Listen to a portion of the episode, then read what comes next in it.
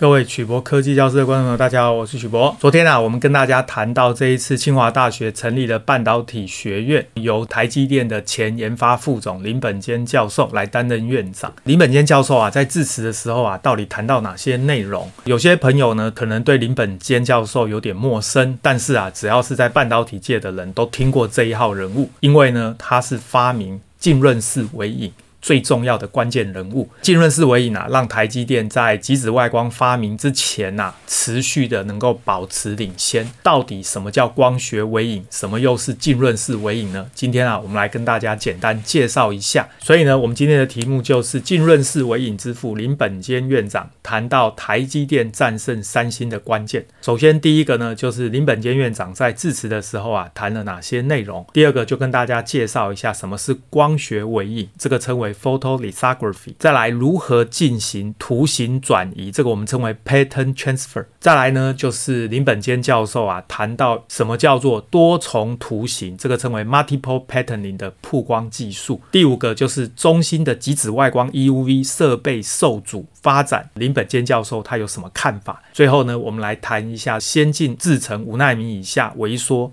是吃力不讨好，这个要如何解决？今天呢，我们的资料来自卢家楼，发表在数位时代，题目是清大半导体学院接杯，前台积电大将林本坚掌舵，致力培养领导人才。第二个文章就是陈玉娟发表在电子时报，林本坚看三纳米交战，三星每代都说超前，但是台积电超前部署更吸引人的方法。各位现在看到这个照片就是林本坚教授啦。事实上呢，他在半导体业非常有名。那只要是半导体的人都听过他。这一位呢，就是林本坚教授。有些人可能对他有点陌生，但是呢，半导体业的人几乎都听过他。主要呢是在之前极紫外光 EUV 还没有成功开发出来之前，先进的微影技术呢遇到了很多困难。后来呢，台积电就是利用浸润式微影解决了困难，才能能够持续的领先三星跟英特尔。在接下来的致辞里面啊，林本坚教授就谈到了光学微影跟浸润式微影，所以呢，我们就简单介绍一下什么是光学微影。光学微影呢，实际上就是要用光学的方式把光罩上的图形转移到细晶圆上。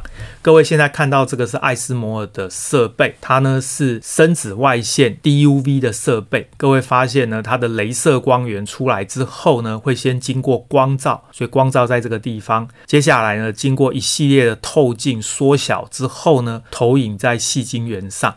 这个时候啊，我们就可以把光罩上的图形透过光学系统投影在细晶圆上。这个技术就称为光学微影。事实上呢，我们要怎么把一个图形从光罩上转移到细晶圆上呢？实际上啊，它的过程比想象的复杂。我们把它称为图形转移。各位看这个例子，在光罩上呢，有一个 L 型的金属铬。那么这个金属呢，不会穿透紫外光。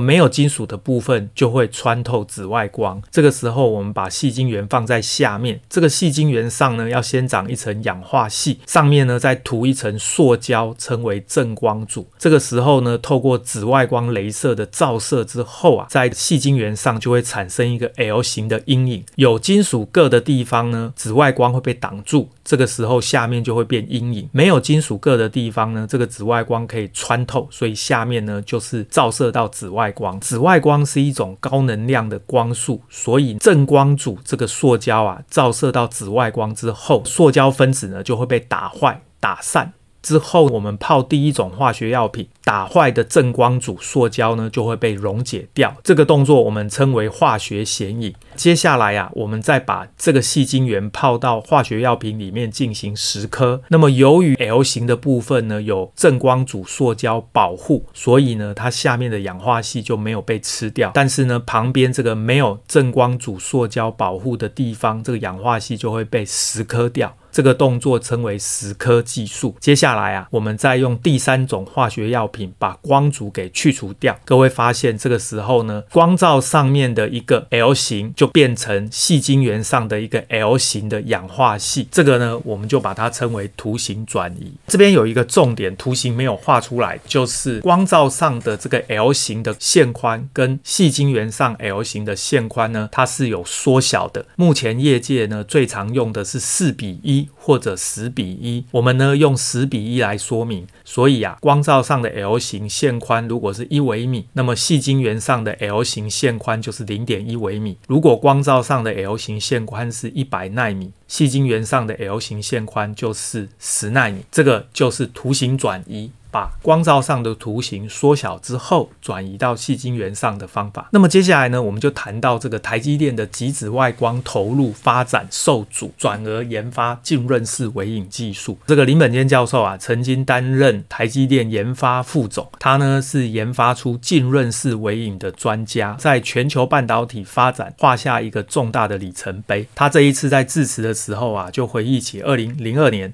Intel 呢发起了极紫外光 EUV 微影设备研发联盟，邀请很多家业者组成 EUV LCC 联盟来支援艾斯摩尔开发设备机台。参加者呢包括了 Motorola、AMD、IBM 这些厂商，但是啊，台积电居然被拒之门外。因为台积电啊被拒于门外，所以当初台积电就认为可能他没有办法先拿到极紫外光的设备，怎么解决呢？所以呢就开始想。办法研发新的技术。我们刚刚介绍的深紫外线，到底用什么方法可以再让它缩小？这个时候啊，这个林本坚教授就想到了，在光学系统的透镜组跟下面的细晶圆之间，可以加上一层水，我们就把它称为浸润式。因为有水，所以湿的，所以称为浸润式。而且它用的呢，实际上就是非常纯的水。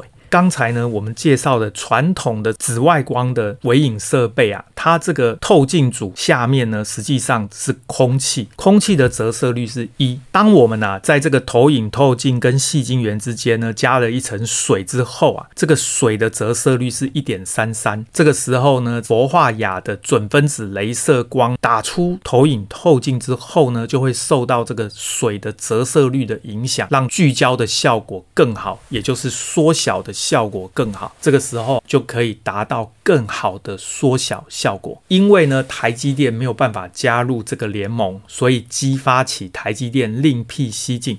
发展出这种浸润式微影技术，在先进制程可以弯道超车，而且啊，这个林本坚教授透露啊，EUV 机台一开始是希望能够做一百奈米的制程机台，后面呢再慢慢递减到六十跟四十奈米的制程，最终到五奈米呢才正式采用。结果啊，好笑的是啊，最早投入 EUV 的是英特尔。但是呢，到现在啊，它还没有办法成熟的量产，台积电却弯道超车啊，率先的来使用极紫外光 EUV 的技术。再来啊，这个林本坚教授谈到中芯的极紫外光设备取得受阻，对于中芯未来发展先进制程有什么影响？这边他谈到啊，中芯虽然遭遇美方的钳制，目前啊制程推进似乎就停留在二十八纳米的制程，十四纳米呢暂时没有再提，但是呢，供应链大部分都认为十四。纳米以上的应用已经广泛了，而且是主流制程，再加上中国大陆有本土的 IC 设计大单来支持，所以啊，中芯在生存上是不会有问题的。未来中美关系如果好转，制程仍然有机会向下推进。目前呢，梁孟松所领导的研究团队。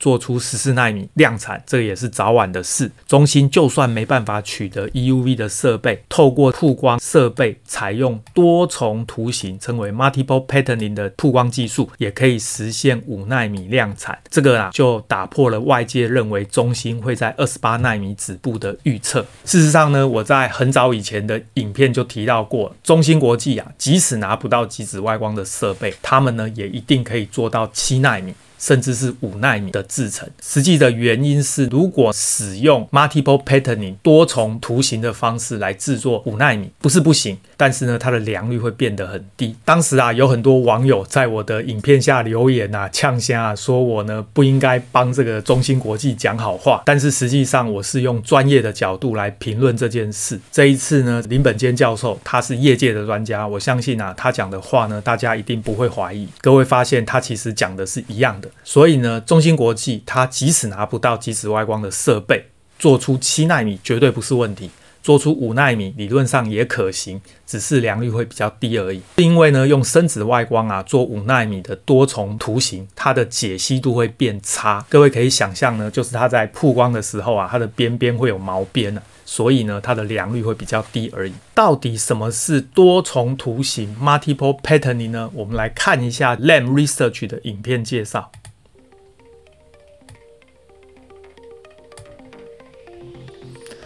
各位看到这个绿色的部分呢，就是一个简单的光组。那么经过十颗的过程，就可以得到两个。然后各位看哦，它在长一个这个所谓的 spacer one，然后再经过一个十颗，最后呢再把中间的材料给移除，最后再十颗。各位有没有发现上面黄色减小，下面也减小？接下来再长 spacer two，然后再十颗。接下来把中间的材料移除，最后再经过十颗，有没有黄色减小，下面也减小，但是重点就是呢，变成八个这种结构。